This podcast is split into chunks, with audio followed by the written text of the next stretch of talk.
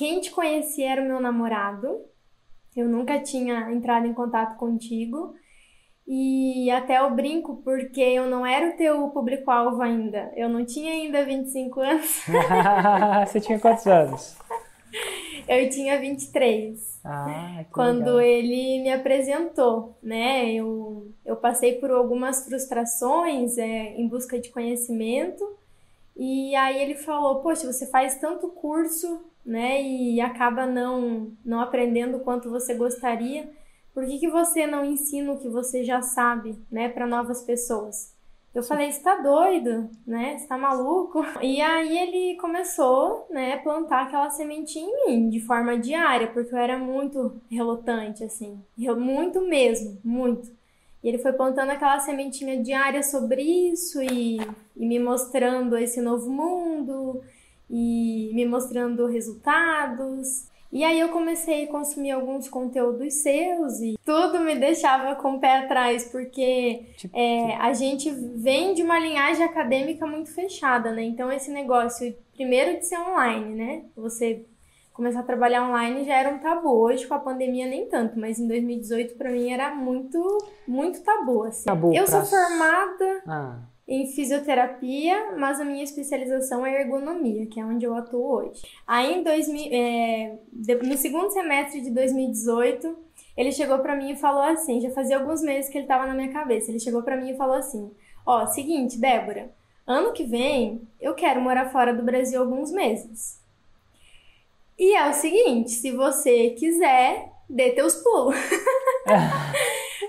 né? Tipo, se você quiser ir comigo, dê teus pulos. A letra eu já te dei, né? Já te incentivei o suficiente. Ah, dê seus Aí eu pulos. falei, não vou deixar esse menino sozinho. Ah. E aí que eu corri atrás. Só que a princípio eu não tinha grana nenhuma, tipo, zero grana mesmo, assim, foi uma fase um pouco difícil. E aí eu estudei os, os rascunhos do Fórmula que ele tinha feito em 2016.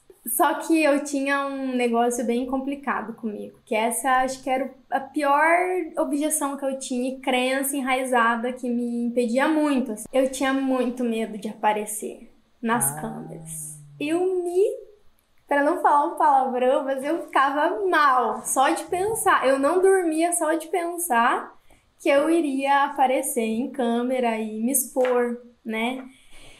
E o medo da exposição e o medo de aparecer, e isso tomava conta de mim. Tanto é que ah, os primeiros é, pseudo-lançamentos que eu fiz com aquele conhecimento que eu tinha naquele momento, eu não gravei vídeo nenhum. Foi tudo em texto, de Hum. tanto medo e insegurança que eu tinha e crença mesmo, né?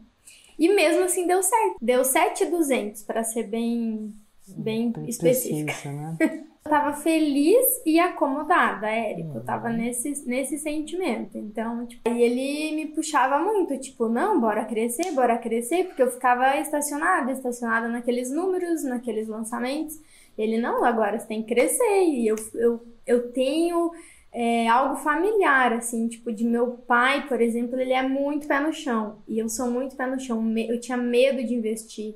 Eu, tenha, eu tinha medo de de investir, eu, eu queria ficar onde estava bom, sem precisar dar largos passos, né? Ou que para mim na época era um passo largo, de fazer algum tipo de investimento para aumentar, né? Os números, enfim. E ele me puxando, me puxando, até que aí, em novembro de 2019, que aí deu a louca. Deu a louca, eu falei, não, agora que Deus já tinha guardado um dinheiro desse, dessa, dessas escadinhas, né, que eu tinha feito. Agora deixa eu descobrir como é que faz. Eu comprei o Fórmula e aí fui no evento ao vivo, né? Comprei em novembro e fui no evento ao vivo em dezembro. E aí voltei, nossa, querendo ganhar o planeta inteiro, assim, querendo fazer tudo acontecer, querendo comer o Fórmula de trás pra frente, frente pra trás e estudar. E foi o que eu fiz, eu estudei. Nossa, eu maratonava, chegava a doer a lombar, a fisioterapeuta com dor na lombar. E aí lancei a minha. A, a primeiro, fiz o primeiro lançamento de fato, seguindo a forma, passo a passo, com tudo bonitinho, né? E aí fiz, aí chegou o primeiro 6 em 7 em janeiro desse ano. Em janeiro foi 104 meu primeiro 6 em 7. Aí março 107. E aí vem a pandemia. Como é que você se sentiu? Como é que foi essa, como é que foi esse primeiro choque da pandemia para você? A ergonomia em, em, primeiro momento não é algo essencial, né, para as empresas. Não é um serviço essencial. Não é um vida ou morte. Então, né? eu fiquei muito preocupada, obviamente, porque eu também tenho algumas empresas que eu atendo. Não que o financeiro me exija, mas realmente porque eu gosto de, de atender ainda na, em algumas empresas seletas assim, e por conta de quem que vai querer investir, né, numa pandemia, principalmente numa área que você precisa se deslocar na empresa. E é aquele negócio é empresas fechando e não é um serviço essencial. Então eu fiquei muito preocupada, assim. Eu lembro que eu conversei com meu namorado, eu falei, eu vou cancelar esse lançamento. Eu vou cancelar, eu vou cancelar e, e, chorando.